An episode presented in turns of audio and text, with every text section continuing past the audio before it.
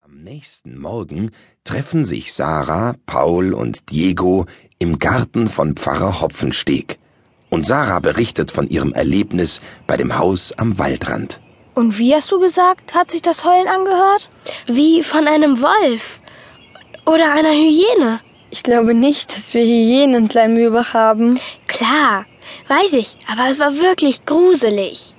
Wissen Sie, Herr Hopfensteg, wer in dem Haus wohnt? Nein, also meines Wissens nach steht das Haus leer. Es soll doch demnächst abgerissen werden. Warum soll das Haus denn abgerissen werden? Soweit ich weiß, will die Stadt Kleinmühlbach das Grundstück doch verkaufen. Es ist ja sehr schön am Waldrand gelegen. Aber mit dem alten Gemäuer will das Grundstück halt keiner haben. Deshalb soll es abgerissen werden.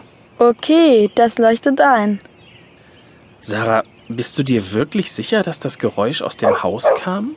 Ja, absolut sicher. Also wenn ich mich recht erinnere, hat dort damals ein Archäologe gewohnt. Wie hieß der noch gleich? Spollberg, genau. Dr. Elmar Spollberg. Aber der ist dort schon vor Jahren weggezogen. Man sagte, glaube ich, dass er nach Israel oder Jordanien wollte. Seitdem habe ich zumindest nichts mehr von ihm gehört. Und wenn sich eine Wolfsfamilie in dem Haus eingenistet hat, vielleicht will sie dort ihre Jungen aufziehen. Eigentlich meiden Wölfe aber menschliche Ansiedlungen. Sie sind sehr scheu. Ja, ich fürchte, wir müssen mal wieder zur Polizei gehen, um von deinem Erlebnis zu berichten.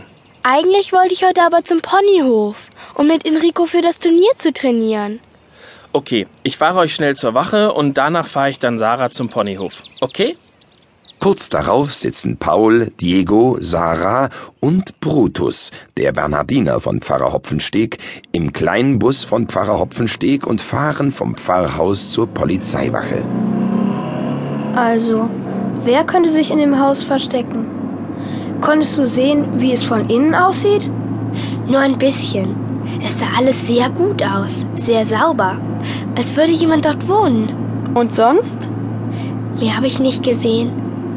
Aber es hat ganz komisch gerochen, so nach Benzin oder Kleber.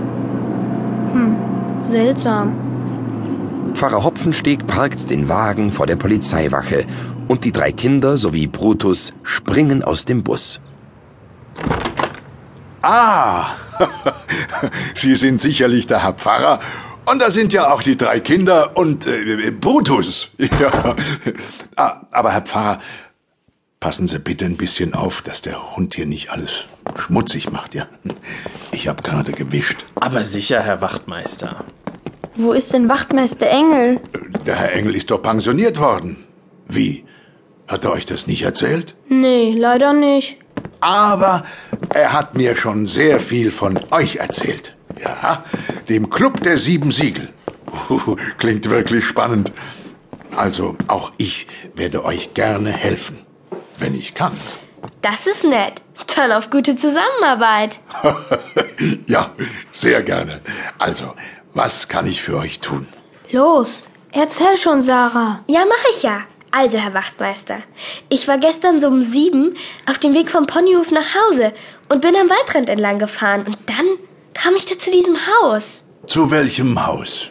Zu diesem alten Bauernhaus, das dort alleine am Waldrand steht. So ungefähr auf Höhe der Graufelsklamm, unterhalb von Burg Löwenfels. Da, wo der Archäologe gewohnt hat. Äh, Wie hieß der doch gleich? Dr. Elmar Spollberg. Ja, richtig, danke, Paul. Ja, genau dort. Und? Hast du was gesehen? Nicht wirklich, aber es roch nach Benzin oder Klebstoff. Lösungsmittel. Ja. Mhm. Seltsam. Das Haus soll doch in vier Tagen abgerissen werden. Da sollte sich eigentlich niemand mehr aufhalten. Gut. Wir werden uns das mal ansehen. Aber Herr Wachtmeister, das müssen Sie mir glauben. Ich bin doch eine anständige Frau. Ich glaub Ihnen ja, Frau Hofstetter. Nun kommen Sie doch aber erst einmal herein. Aber Herr Wachtmeister, wenn ich es Ihnen doch sage.